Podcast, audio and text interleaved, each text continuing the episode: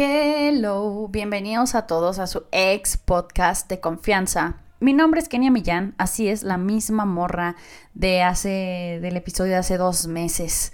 Lo sé, plebe, sé que no les he estado mostrando mi mejor faceta, sé que he estado siendo una persona muy irresponsable. Pero desde mi cumpleaños que fue en marzo, la verdad me he estado sintiendo muy feliz, cosa que no pasa a menudo. Y he estado haciendo otras cosas. No me había dado el tiempo suficiente para terminar mis guiones ni para grabar. Y la neta, plebes, yo vivo a un lado de un lugar donde entrenan fútbol todos los días, así de que de lunes a sábado y tienen un gritadero todo el tiempo porque están gritándose cosas, porque están entrenando fútbol y porque al parecer el fútbol es un deporte ruidoso en general. Y ahorita, mientras estoy grabando, de hecho están entrenando, así que si escuchan voces de fondo, pues es porque estos cabrones están entrenando. Ellos no tienen la culpa y yo tampoco tengo la culpa. Y todo esto son excusas solamente para sentirme menos culpable de haber abandonado un poquito esto. Pero ya estamos aquí. Y estamos aquí con toda la actitud, así es. Y el día de hoy les tengo un episodio súper, súper interesante. Porque hagan de cuenta que tengo grabando esto desde Semana Santa. En mis vacaciones de Semana Santa me di la oportunidad de ver la cuarta temporada de la serie de Netflix, You.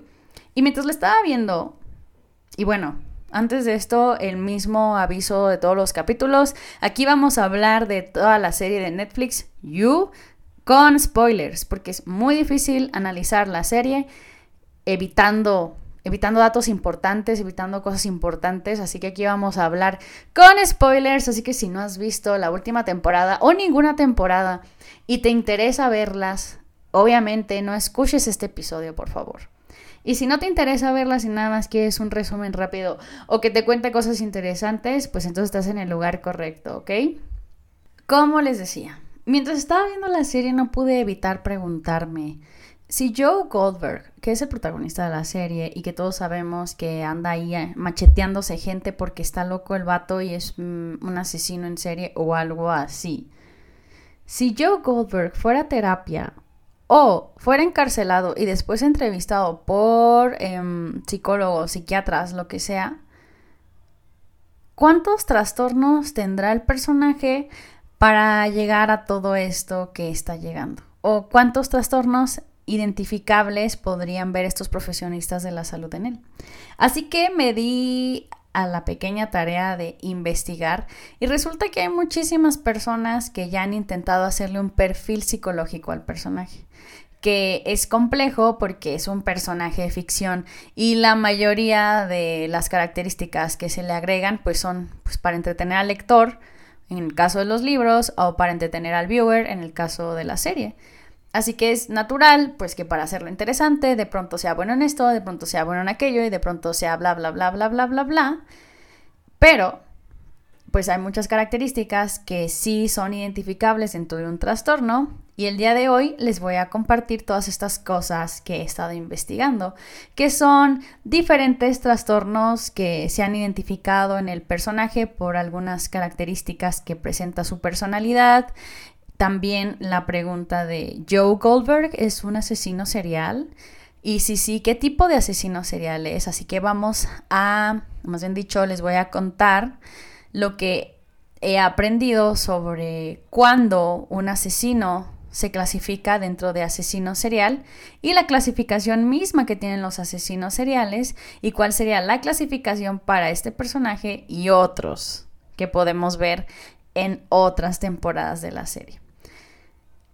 Ahora, quiero hacer hincapié en que lo que les contaré a continuación son características teóricas de estos trastornos y el conocimiento de estas no les da la capacidad de autodiagnosticarse ni de diagnosticar a otros. Si se identifican con algo de esto, acudan con un profesional o si relacionan alguna característica con sus parejas, amigos o conocidos, recuerden que la personalidad es algo muy complejo y que solo un profesional o varios puede darles un diagnóstico confiable. Ahora sí, hablemos de You. Esta serie de Netflix está basada en personajes del libro de Caroline Kepnes, la cual tiene el mismo nombre que el primero de esta saga de libros, o sea, You, publicado en 2014. Su segundo libro, Hidden Bodies, se publicó en 2016 y es la base de la segunda y tercera temporada de la serie. El tercer libro, You Love Me, se publicó en 2021. Esta historia no fue adaptada en la cuarta temporada de la serie y el 13 de abril de este año, o sea, del 2023, se publicó el último libro, For You and Only You. La primera temporada es la más fiel a los libros, siguiendo la mayoría de la trama e incluyendo prácticamente a los mismos personajes. En la temporada 1 conocemos a Joe Goldberg, un tipo con apariencia de hueva y de la persona más normal que conoces. Joe trabaja en una librería.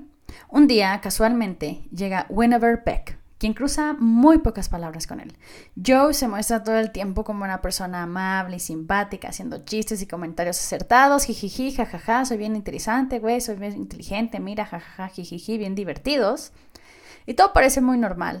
Pero nosotros como audiencia nosotros, como audiencia, sabemos lo que este degenerado enfermo ha estado pensando todo el tiempo, malinterpretando las acciones de Beck y viendo todo como una invitación para que él empiece a seducirla. Por ejemplo, en el primer episodio, primeros minutos, Beck le pide ayuda a Joe para encontrar un libro en específico. Él la lleva hasta donde están estos libros y le dice que se encuentran en la parte más alta del estante y se ofrece a bajarlos para ella. Beck le contesta que no gracias y se pone de puntitas para alcanzarlos, estirando los brazos.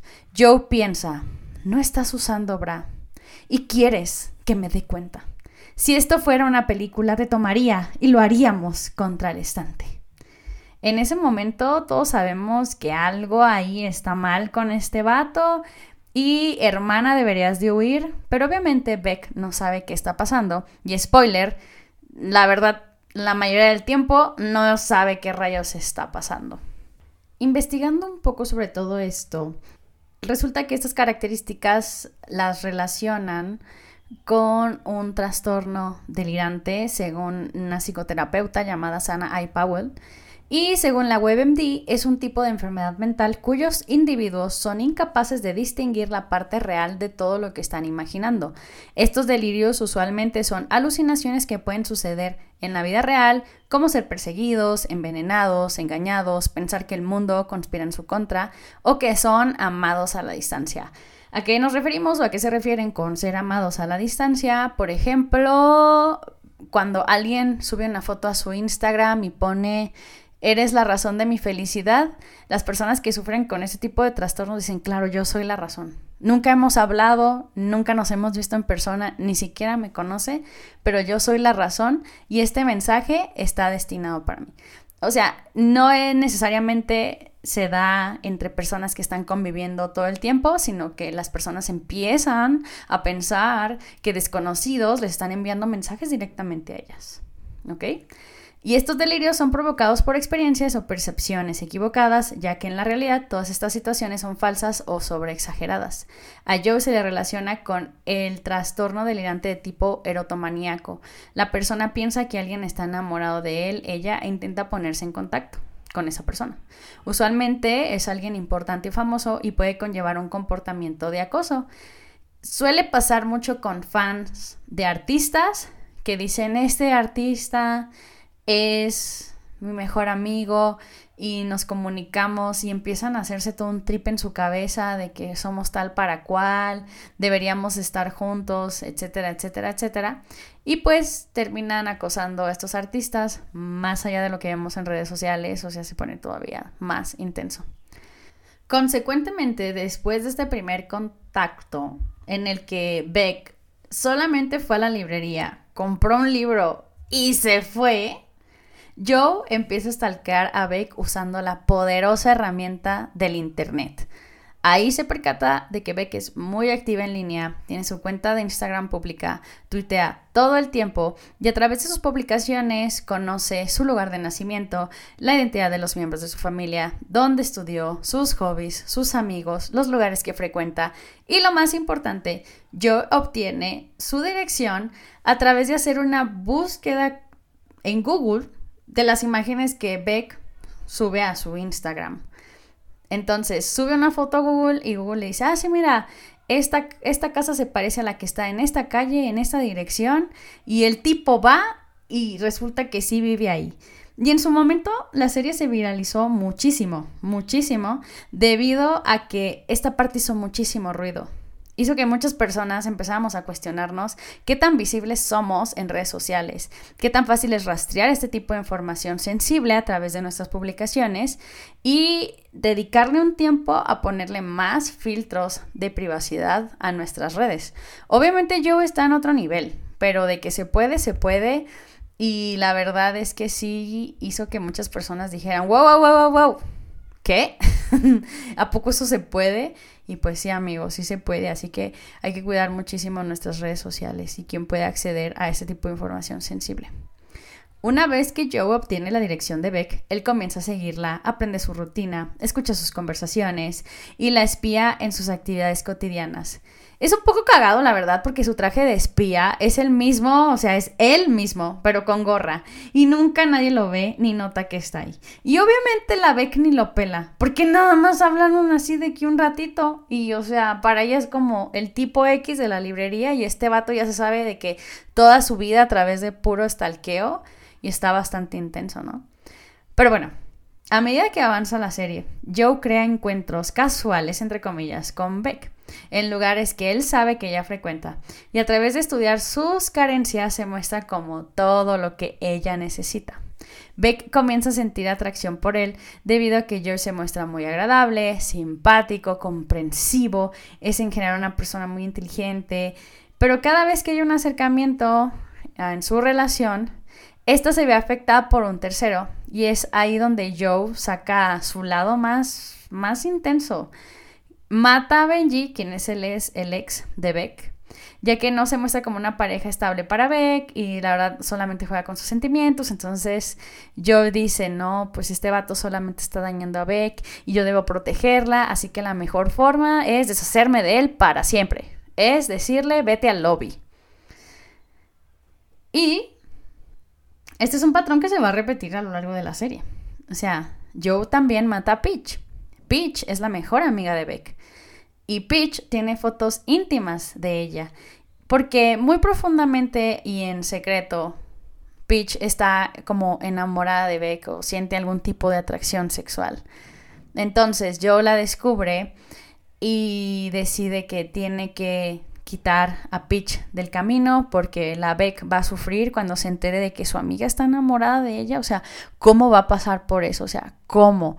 ¿Cómo va él a permitir que Beck pase por ese momento de incomodidad?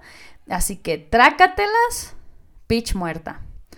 Y también Peach empieza a sospechar que Joe quizá, quizá y solo quizá no es tan buena persona. Así que Joe aprovecha y dice, bueno, pues esta, esta tipa ya hizo esto que es desagradable porque tiene estas fotos de Beck, así que de una vez, pues ya, ya la desaparezco del mapa y puedo vivir un poquito más a gusto. Como podemos ver, bajo ciertas circunstancias, para Joe no es un error matar. Y varios especialistas han encontrado estas características del personaje dentro del trastorno antisocial de la personalidad, mayormente conocido como sociopatía, la cual es una condición de salud mental en la que constantemente los individuos no toman en cuenta el bien o el mal, así como los derechos o sentimientos de los demás, no sienten remordimiento ni se arrepienten de su comportamiento.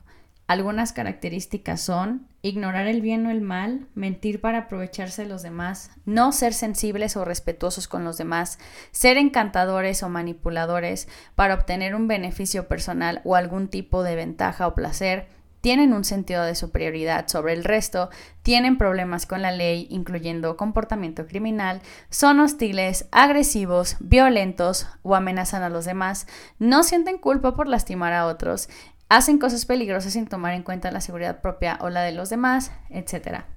Y todas estas características que les acabo de mencionar que entran en este trastorno de psicopatía las muestra Joe durante la serie. Aunque Joe nunca menciona hacerlo directamente por él o para él, sino para proteger a las personas que él ama, al final de cuentas protege a estas personas porque él quiere sentirse amado. La línea entre la psicopatía y el trastorno narcisista de la personalidad es muy, muy delgada. Y por ejemplo, vamos a hablar ahora de las personas que son narcisistas. Una persona narcisista no tiene empatía por los demás. actúan en base al ego para sentirse superiores al resto, pero conocen sus limitaciones, sabiendo que el resultado de sus actos les podría valer a cierto costo personal, según Reshona Chappell, que es una importante terapeuta.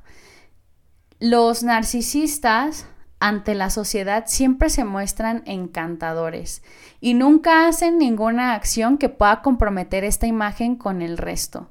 Nunca hacen escenas en público, por ejemplo, nunca eh, arman una escena violenta en público tampoco, porque quieren mantener el mundo a su favor. Y esto es algo que yo también hace durante toda la serie.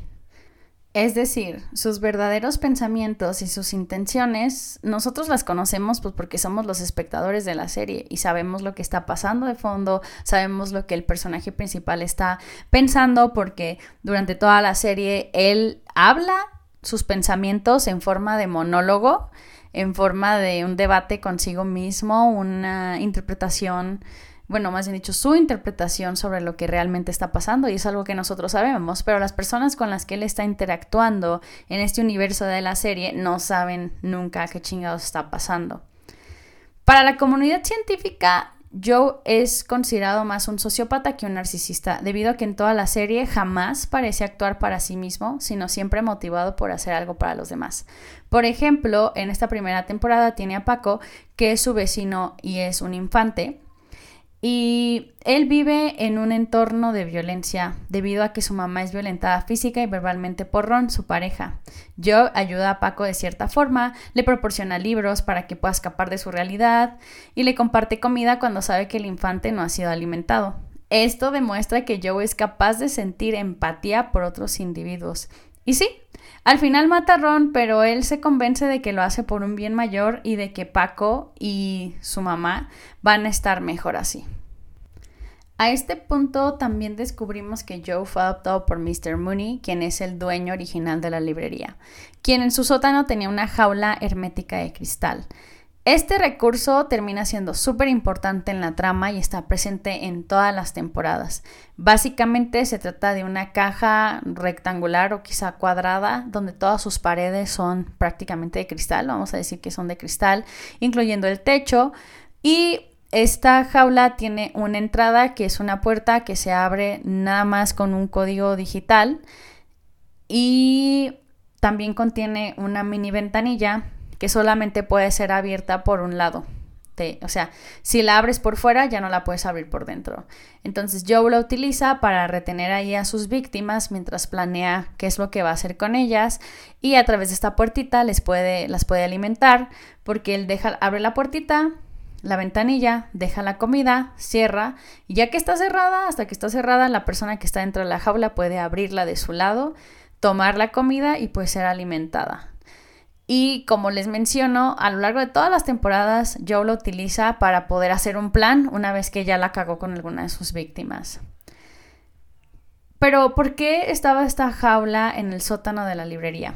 Cuando Joe era joven y hacía algo que molestaba a Mr. Mooney, él encerraba a Joe en esta jaula hasta que pasaba el tiempo suficiente para que Joe, entre comillas aéreas, aprendiera a comportarse de la forma que Mr. Mooney quería. También encerraba a Joe junto con libros para que él aprendiera a tenerle cierto afecto a la lectura, cosa que realmente funcionó porque Joe es un ávido lector y por eso es una persona pues inteligente porque lee bastante. Pero es un método obviamente no recomendable en casa. No lo hagan con sus infantes, no lo hagan con sus hermanos, no lo hagan con nadie, por favor. Y Mr. Mooney contaba con esta jaula porque dentro de ella ponía los libros con más valor o los libros de coleccionista, los libros más importantes, ya que aislaba el polvo, eh, no sé, la radiación, la luz, etcétera, y estaban más seguros ahí, pero como podemos ver, pues también lo utilizaba como un método de tortura. Y además está demostrado que bajo cualquier método de tortura, ya sea encerrar a los niños en el closet, cuando los padres hacían eso o cuando en las películas estadounidenses vemos que los dejaban en el sótano o en el ático, realmente causa un estrés postraumático de por vida. Y este tipo de estrés afecta a los individuos principalmente en su adultez, así que no recomendable, por favor, no lo hagan en casa. Ya para el final de la serie, donde Joe ha logrado establecer como una relación con Beck y ha eliminado a su exnovio, ya ha eliminado a su mejor amiga, ya ha eliminado prácticamente cualquier eh, cosa que él representa amenazante para su relación, él y Beck se encuentran en su departamento, en el departamento de Joe. Todas las cosas finalmente parecen ir bien, ya parece que va a haber, entre comillas, un nuevo inicio para Beck, con una nueva vida y demás. Y todos los sucesos, la muerte de Benji o la de Peach, parecen ser dejados atrás. Beck decide ir al baño y estando ahí encuentra una caja detrás de un azulejo suelto. En esta, en esta caja Joe guarda, entre comillas, momentos, que también se les llaman trofeos de sus víctimas. Por ejemplo, los dientes de Benji, calzones de Beck, el viejo celular de Beck que ella pensó que había perdido, pero que realmente Joe le robó para poder tener acceso a más cosas y más información de ella celulares de Benji, de Peach, y esto le confirma a Beck que yo pues realmente tuvo algo que tener en, la muerte y desaparición de todas estas personas y decide salir huyendo. Pero antes de ser posible, es dejada inconsciente por Joe. Beck despierta y ahora ella está dentro de la jaula de cristal, por lo que creo que todos saben qué sucede al final con Beck. Cuando descubrimos que Joe guarda objetos de sus víctimas, muchos asociaron este comportamiento con el de los asesinos seriales. Así que vamos a hablar de esto. Y por cierto, me apoyé en un artículo de la revista Misterios y Suspensos escrito por Lynn Steven Johansson para poder sintetizar de la mejor forma esta información. El término asesino serial fue acuñado por Robert Wrestler del FBI y se definen como personas o grupo de personas que realizan tres o más asesinatos en un periodo de tiempo corto. Convencionalmente se generaliza a un mes, con periodos de enfriamiento entre estos asesinatos. Para Ressler y su compañero John Douglas era importante analizar posibles patrones que estos asesinos siguen para que su identificación sea más sencilla e intentar predecir cómo estos actuarán en el futuro, es decir, crear una base de perfiles de asesinos seriales y de esta forma nace como parte del FBI en 1985 la Unidad de Análisis del Comportamiento o BAU por sus siglas en inglés, la BAU. Dentro del perfilado desarrollado por la BAU, Roy Hazelwood desarrolló la teoría de perfilamiento basándose en la escena del crimen, clasificando a los asesinos seriales como organizados o desorganizados. Esta teoría se publicó en 1992 como parte de un manual para sistematizar la investigación y clasificar crímenes violentos. Y la información para sustentar esta teoría se obtuvo de entrevistas llevadas a cabo con algunos asesinos seriales que en ese momento estaban en prisión. Los asesinos seriales organizados son aquellos que son metódicos planeando con mucha anticipación sus acciones. Saben dónde secuestrarán a sus víctimas, dónde realizarán el asesinato y dónde dejarán el cuerpo. Cubren sus huellas y usualmente saben cómo disponer del cuerpo de la víctima adquiriendo conocimientos forenses. Los asesinos seriales organizados son personas que se integran fácilmente con la sociedad y pueden tener relaciones o familias y se les percibe incluso como personas agradables. Algunos casos muy muy conocidos de asesinos seriales organizados, pues son como John Wayne, John Wayne Daisy, quien participaba en diversos eventos benéficos dentro de su comunidad y era muy querido por la misma y en los últimos años antes de su detención incluso era parte de la política y tenía mucha influencia. Él no fue detenido en varias ocasiones porque tenía una muy buena relación incluso con la policía y decían, no, John, ¿cómo va a ser un tipo malo? y no lo investigaban bien hasta que tras dijeron, ya estuvo, alguien dijo ya estuvo suavicremas y le encontraron ahí todos sus cuerpos. Y otro es el de Dennis Rader, mejor conocido como el asesino BTK, quien llegó incluso a ser líder de la iglesia luterana en su lugar de residencia. También fue líder scout. Y la verdad en su, en su comunidad no era percibido como una persona así como súper agradable pero pues, era como un tipo muy normal y su hija lo describió después como un padre muy atento y amoroso y para ella fue muy sorprendente que él resultara ser un asesino en serie. Y dentro de la ficción también tenemos al asesino de, de la película de Black Telephone. Él también se podría clasificar como un asesino serial organizado porque siempre tenía la misma metodología para secuestrar a todos estos niños y sabía dónde los iba a tener, qué es lo que quería hacer con ellos, cómo provocarle cierto sufrimiento, que después vamos a llegar a las o bueno, la o las motivaciones para asesinar. Y al final sabía también dónde dejar todos estos cuerpos. Por otro lado, los asesinos seriales desorganizados no tienen un plan y atacan por impulso.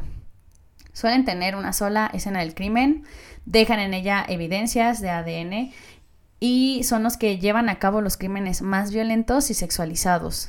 Para la sociedad siempre son como los más alejados, son los raritos, son los que tienen aficiones extrañas y comportamientos distantes, son los que dicen en la escuela, este tipo no le hablaba a nadie, etcétera, etcétera. No saben muy bien cómo socializar. Y en términos de investigación se ha demostrado que estos asesinos no son tan listos como los asesinos organizados y en base a la historia, a nuestra historia como humanidad, podemos comprobar que algunos han sido prolíficos por negligencias policíacas. Algunos ejemplos de asesinos seriales desorganizados son Edmund, Edmund Kemper, quien en su infancia pues fue duramente maltratado por su madre, torturaba animales y tuvo muchísimas dificultades para socializar, y Jeffrey Dahmer, quien contrario a Kemper tuvo una infancia agradable, hasta que pasó por una operación y después de eso no volvió a ser el mismo en su, en su casa pues tenían también ciertos problemas y ciertas deficiencias. No necesariamente por eso se volvió un asesino serial. Y tenía una afición por los huesos y animales muertos, aprendiendo a diseccionar cuerpos de animales que encontraba en la carretera junto con su padre y quien realmente le enseñó a hacer todas estas cosas, no con una mala intención. Pero a muy temprana edad, por ejemplo, en el caso de Jeffrey Dahmer, él se dio cuenta de que tenía cierta atracción sexual por los huesos, por la carne, por la sangre, entre otras cosas.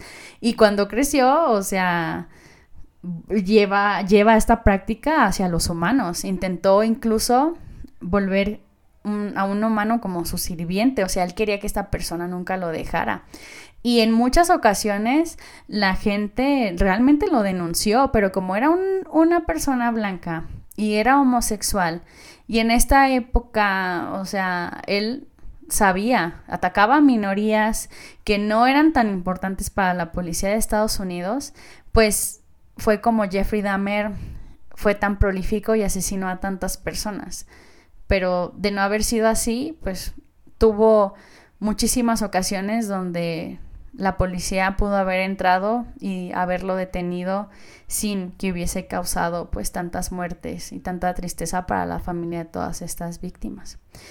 Y finalmente, pues también existe el asesino serial mixto, quien obviamente es una mezcla de los anteriores mencionados y que por una u otra razón o un cambio en su psique cambian su metodología de acción. Un ejemplo de este tipo, pues podría ser el asesino del zodiaco, quien la verdad eh, o sea, nunca, nunca, nunca, nunca se descubrió quién fue el asesino del zodiaco. Todo el tiempo se estaba burlando de la policía, se sentía más, inteligentes, más inteligente que ellos, les, les mandó varios mensajes encriptados que hasta la fecha eh, no sé si ya todos se resolvieron, pero según yo no todos habían sido resueltos él decía que si descifraban estos mensajes iban a poder encontrar su identidad.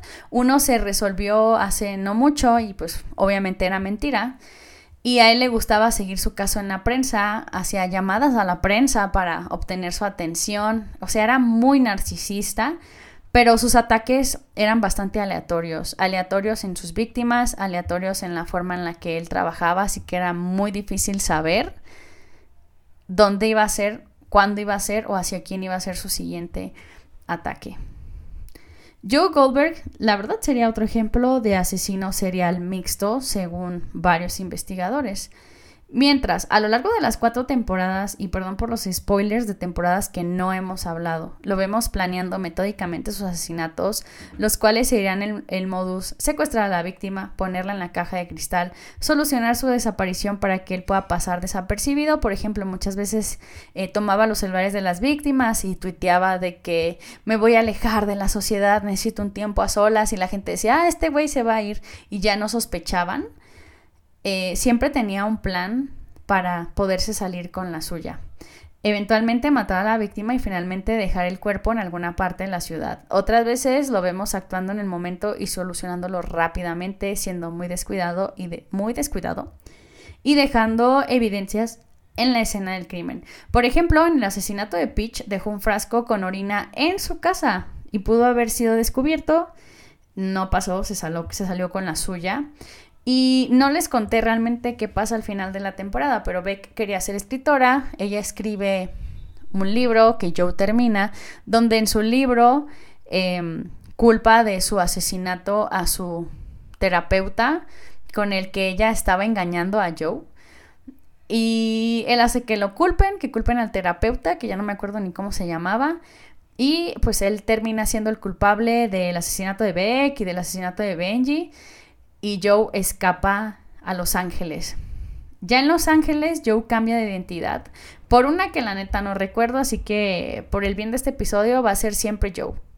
En esta segunda temporada también se nos revela algo súper importante sobre Joe y es la relación que él tenía con sus papás. O sea, el papá de Joe era alguien súper, súper, súper violento con su mamá, la golpeaba y él veía toda esta violencia física. Y su mamá a la vez pues engañaba a el papá de Joe con varios hombres y ella incluso lo llevaba a él para bueno, mientras estaba en estos encuentros con otros hombres, Joe estaba siempre fuera de donde ella estuviera esperándola. Entonces, un día, eh, Joe decide matar a su papá pues para proteger a su mamá. Pero ella la verdad no reacciona muy bien, o sea, sí le dice así como de, ¿qué hiciste? ¿Qué hiciste? ¿Qué te pasa? Y él se queda como, o sea, yo hice esto porque pensé que te iba a hacer feliz. Entonces en ese momento su mamá como que cambia la narrativa y le dice, no te preocupes, lo hiciste por mí, lo hiciste para protegerme, lo hiciste porque eres bueno y porque sabías que me estaba lastimando, así que no te preocupes, yo lo entiendo y demás. Y después de un tiempo se lleva a Joe al orfanato y lo abandona ahí. Y ahí es cuando él es adoptado por Mr. Mooney. Y más adelante en la serie, él vuelve a buscar a su mamá, pues como para preguntarle por qué lo abandonó, para pues, entender las cosas, y descubre que ella tiene una nueva familia con un nuevo hijo y que está muchísimo más feliz. Y ella simplemente le dice que fue porque necesitaba empezar de cero. Entonces, de cierta forma, podemos entender de dónde sale esta eh, necesidad de proteger, entre comillas, a las personas que ama, llegando incluso hasta la última instancia. No justifica las acciones de Joe, pero sí nos permite entender de dónde sale esta relación con por la persona que amas podría ser capaz de cualquier cosa y cualquier cosa es absolutamente todo. No hay limitaciones y ninguna limitación, o más bien dicho, ninguna acción es lo suficientemente mala cuando se trata de la persona que amas. Entonces, esta parte es bastante fuerte, pero sí nos permite entender por qué Joe no considera el bien o el mal en sus acciones, sino que simplemente dice, por la persona que amas, nada está mal y todo está bien. En la tercera temporada, Joe y Love se mudan a los suburbios y tienen su relación de familia disfuncional. Joe se obsesiona con más mujeres a quienes Love está dispuesta a desaparecer del camino para que no entorpezcan la relación que existe entre ellos dos. No hay mucho que decir aquí. Joe intenta mantener a Love feliz para que deje de asesinar personas, posicionándose como el bueno de la relación, entre comillas aéreas. Pero al final Joe mata a Love porque decide que está demasiado loca como para ser mamá y además descubre que poco a poco Love lo ha estado envenenando como se nos revela que hizo, o sea que ella hizo con su ex esposo. Joe deja a su hijo con otras personas y decide huir a Europa para buscar a la última mujer de la que se ha obsesionado, la encargada de la biblioteca local con la que él había estado intimidando, llamada Marianne. La verdad, no me voy a adentrar demasiado en la última temporada de You debido a que no me gustó lo suficiente. Solo puedo spoilearnos directamente al final, en el que descubrimos que Joe sí encontró a Marianne, la secuestró y la mantuvo en un edificio abandonado dentro de la caja de cristal, la cual aparentemente llevan a tu casa en Amazon o algo así porque este vato pone esta caja de cristal en todos lados a los que va. O sea, y no se ve como de que la llevas en tu maleta, o sea, realmente la tienes que armar ahí donde estás y no sé cómo se la lleva a todos lados, pero bueno, todo esto es ficción, así que no me voy a meter demasiado con estas preguntas. aquí también descubrimos que Joe dividió su personalidad en dos, en donde una era la del tipo bueno, que de nuevo solo quería proteger a la mujer en peligro, de un güey que anda matando a todos de sus amigos. Y la segunda, quien es un asesino serial encomendado a matar por una figura pública de la cual él se obsesionó viendo sus videos en Instagram. Y andaba matando a todos los amigos de la mujer en peligro. O sea, déjenme lo desmenuzo un poco más. La primera personalidad se obsesiona de una mujer otra vez. Y él dice, esta mujer merece ser protegida. Ella tiene un grupo de amigos y los amigos van siendo asesinados lentamente uno a uno. Entonces él dice, no, no sé quién está haciendo estos asesinatos, pero yo voy a proteger a esta persona y ella conmigo va a estar a salvo porque pues yo también asesino, entonces asesino versus asesino y nos pegamos un tiro. Y su segunda personalidad es la que estaba matando a todos los amigos de esta persona. ¿Y por qué los estaba matando? Porque Joe se empezó a obsesionar con un tipo que es súper famoso, en, esta temporada la serie se desarrolla en Inglaterra, entonces es un tipo muy famoso inglés y él lo empieza a seguir en todas sus redes sociales, lee sus libros, ve sus historias, ve los videos que graba en YouTube y así, y él empieza a crearse esta personalidad donde este, este individuo famoso le habla para realizar estos asesinatos. Entonces, sus dos personalidades se bifurcan de esta manera porque Joe realmente piensa que él es el bueno de la historia, o sea, que él es, que él no es el malo, que él hace todo esto porque es una especie de héroe incomprendido. Al final de la temporada pasa algo súper interesante en donde Joe se enfrenta a todas las mujeres a quien asesinó, obviamente en su mente, y lo obligan a aceptar lo que es una persona que mata porque de cierta forma disfruta matar. Y no mata porque es el héroe de la historia, sino mata porque sí. Y el hecho de hacerlo porque sí es lo que lo hace una persona pues trastornada, una persona que está mal de la cabeza. Pero realmente yo le gusta matar, la neta no lo sé. A mí solo me queda claro que matar ahora será más fácil para Joe porque la, la, mujer de la que él se obsesiona, que se llama Kate, resulta ser una persona muy poderosa. Y al final de esta temporada, él regresa otra vez a, a New York, que es donde se desarrolla la temporada 1, pero ahora con todo este poder, el poder de la mafia, porque, o sea, Kate tiene muchísima influencia gracias a su papá y ella puede silenciar a todo el mundo, a los medios, a la policía. Entonces ahora Joe pues prácticamente es imparable. Y hace poco pues se reveló que va a haber otra temporada, entonces pues queda Joe asesinando gente para rato. La verdad es que la la narrativa de la última temporada sí estuvo bastante bien planeada porque muchas cosas no las ves venir. O sea, muchas cosas sí dices, ¿qué está pasando aquí? ¿Qué? ¿Qué pasó qué? Pero no me gustó nada la parte donde él asesina a los amigos de Kate porque son nefastos y los tienes que soportar durante toda la temporada. Entonces, pues parece que prácticamente la está salvando de malas influencias o personas que son ridículas o no lo suficiente para ella. Pero, ¿por qué Target? Hacer Target de estas personas es algo que dije, ay no, qué flojera. Y además, pues, todos siguen sin sospechar de él, a pesar de que era el único sospechoso. Y cuando alguien sospecha de él, la termina matando. Y eso no termina siendo sospechoso. No sé, pasan muchas cosas muy ridículas en esta temporada. Pero bueno, la pregunta aquí es, ¿por qué los asesinos seriales matan? La primera clasificación que les mencioné sobre asesinos seriales solamente los perfila en base a su forma de actuar, más no en sus motivos para matar. ¿Por qué los asesinos seriales matan? Es una pregunta que por muchos años se ha intentado responder.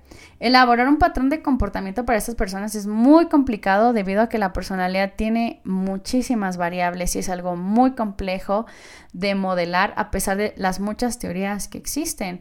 O hay muchas teorías que intentan clasificar a los humanos dentro de tantas personalidades, 16, 32 o las que sean, pero es algo muy difícil encasillar la personalidad de alguien en una sola cosa. Entonces podemos tener rasgos similares, pero al final siempre va a haber algo que hace la diferencia. Y dicho esto, pues hay una segunda clasificación que fue desarrollado por Holmes en Holmes en el 2009 y en ella los asesinos se perfilan en base a su motivación para matar y existen cuatro tipos diferentes y aquí la verdad a mí me llamó mucho la atención porque yo esto no lo había tomado en cuenta, como que no, no lo sabía. No lo había tomado en cuenta, güey, entonces no sabía, güey, entonces yo creo que pues quizá ustedes también como yo disfruten mucho de aprender de esto. Entonces, existen cuatro tipos de asesinos seriales. Los asesinos visionarios son aquellos que tienden a pensar que alguien o algo, ya sea una persona o entidad, les encomienda matar. Usualmente sufren de psicosis y suelen caer dentro de los desorganizados. Estas personas escuchan voces y tienen alucinaciones sobre cosas que no son reales, pero ya no son capaces de identificar lo que es real de lo que no es real. Aquí tendríamos al Son of Sam, quien decía que el perro de su vecino le pedía que asesinara, o a Herbert Mullin, quien asesinó a 13 personas como un sacrificio de sangre para evitar que un terremoto destruyera California. Y quizá todas estas razones suenen súper absurdas, pero de todas maneras, tomemos en cuenta que para estas personas fue suficiente para salir a la calle y matar personas.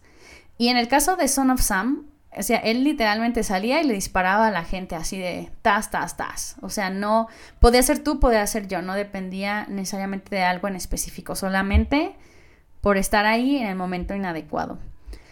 Luego tenemos a los asesinos orientados por una causa o una misión, a quienes se les pide matar para librar a la sociedad de un grupo determinado. O sea, son racistas o homofóbicos. Y su misión es purificar a la sociedad de este tipo de personas. Es su misión. Y nadie les da esta misión más que ellos mismos. Un ejemplo de este tipo de asesinos es Joseph Paul Franklin, quien asesinaba personas afroamericanas o judías debido a que la mezcla de razas era un acto en contra de Dios. Luego tenemos a los del tipo hedonista y son los que matan por placer. Y aquí encontramos tres subclasificaciones. Los que son motivados por su lujuria, torturan a sus víctimas y suelen ser extremadamente violentos. Para ellos, la muerte es una experiencia sexual y erotizada. Usualmente trabajan una idea en su cabeza hasta que no pueden más y la llevan a cabo. Y una vez que la llevan a cabo, se suelta algo que ya no se puede tener. Con el paso del tiempo, la, violencia va escalando debido a que cada vez necesitan más impulsos para satisfacerse. Usualmente este tipo de asesinos se llevan trofeos de sus víctimas para evocar momentos que los lleven al acto violento y poder satisfacer en sus tiempos de enfriamiento, poder satisfacerse a sí mismos en sus tiempos de enfriamiento.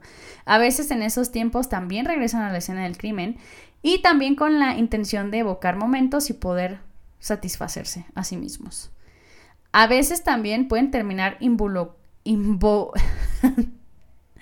a veces también pueden terminar ¡Ay, no puedo! A veces también pueden terminar involucrándose. Involucrándose. Ay, qué raro suena la palabra ahora. A veces también pueden terminar involucrándose en actos necrofílicos. Luego tenemos a los hedonistas buscadores de emociones, que son aquellos que disfrutan el acto de matar. Mentalmente han hecho una conexión entre la violencia y el placer. La sensación de adrenalina por realizar el acto o ver el terror de sus víctimas les provoca un tipo de placer sexual. Pero una vez muerta la víctima, el asesino pierde todo el interés. Entonces aquí es donde está la diferencia entre los que buscan emociones y los que son lujuriosos. Que los lujuriosos matan y la forma en la que matan les produce placer y después de que su víctima muere, ellos pueden continuar sintiendo ese placer porque tienen un cuerpo, pero a los que buscan emociones, un cuerpo no les sirve porque no están expresando cosas. y expresar ese terror es lo que a ellos les produce cierto placer. Y por último tenemos a los hedonistas orientados al confort, que matan para obtener un beneficio económico de sus víctimas u otro tipo de bienes. Usualmente, pero no de forma exclusiva, las mujeres caen en esta clasificación y su medio más usual es el envenenamiento, pero como les dije, no es único de las mujeres. La motivación para matar a sus víctimas cae en la necesidad de cobrar, por ejemplo, un seguro o una herencia, y el, no y el matar en sí no resulta placentero para sus víctimas, sino que es considerada una herramienta pues para llegar al fin deseado. O sea, recuerden que pues los asesinos no tienen esta moralidad, no es como de, ay, matar es malo o matar es pecado, pues en el caso de las personas que son católicas y se ven frenadas por todos estos mandamientos, entonces, no existe este tipo de toma de decisiones y el matar es solo un medio para llegar al fin. Y no importa quién, no importa cómo, no importa cuándo, es el medio para llegar al fin. Y por último, tenemos, o sea, todos estos son hedonistas, los que matan por lujuria, los que matan para buscar emociones en sus víctimas y los que matan por confort. Y finalmente tenemos al tipo orientado en el poder y el control. Estos buscan obtener placer de controlar totalmente a sus víctimas. Son extremadamente planificadores y buscan sentirse como Dios. A diferencia de los del tipo lujurioso, estos asesinos utilizan los ritos sexuales como una herramienta de su dominio sobre la víctima, más allá del placer sexual. O sea, lo que los mueve es el saber, yo te tengo aquí porque quiero, voy a hacerte esto porque puedo y no es tanto como el acto sexual o el terror que les provoque, sino el saber que tienen completa dominación sobre sus víctimas. Esta dominación va más allá de la vida de sus víctimas y también pueden realizar actos necrófilos. Este tipo de asesinos también llegan a guardar trofeos de sus víctimas para evocar momentos. Dentro de esta clasificación, ¿dónde podrían, pondrían ustedes a Joe Goldberg? En el caso de las primeras tres temporadas, pienso que estarán de acuerdo conmigo con que Joe no disfruta matar. No es un acto que él asocie con el placer ni con el placer sexual, ni con el placer de ver cómo su víctima muere poco a poco o cómo su víctima teme por su vida ni nada por el estilo. Lo hace como una herramienta para obtener lo que quiere o para salir de alguna situación con la que él ya no quiere estar. Y quizá hablar de esta forma sea muy frío, es una forma muy fría de referirnos a todo lo que sucede, pero pues así es. Entonces, para él es como las personas son como piecitas de ajedrez y las puedes quitar del tablero cuando tú quieras, sin hacer movimientos que son a favor de las reglas. No, es como, yo lo quito porque quiero y porque puedo, bye. Por lo que yo defino que Joe es un asesino hedonista orientado al confort y es bastante organizado, pero pues podemos ver que también puede llegar a ser el tipo mixto. Mata porque matar lo acerca más rápidamente a sus presas o porque matar es la salida más sencilla para huir de un problema. Joe no guarda, entre comillas, trofeos para abocar momentos y darse algún tipo de placer sexual o al menos no lo muestran durante la serie. Probablemente mantiene estas cosas porque la siente más segura cerca de él o porque le ayudan a recordarse que tiene las cosas bajo control.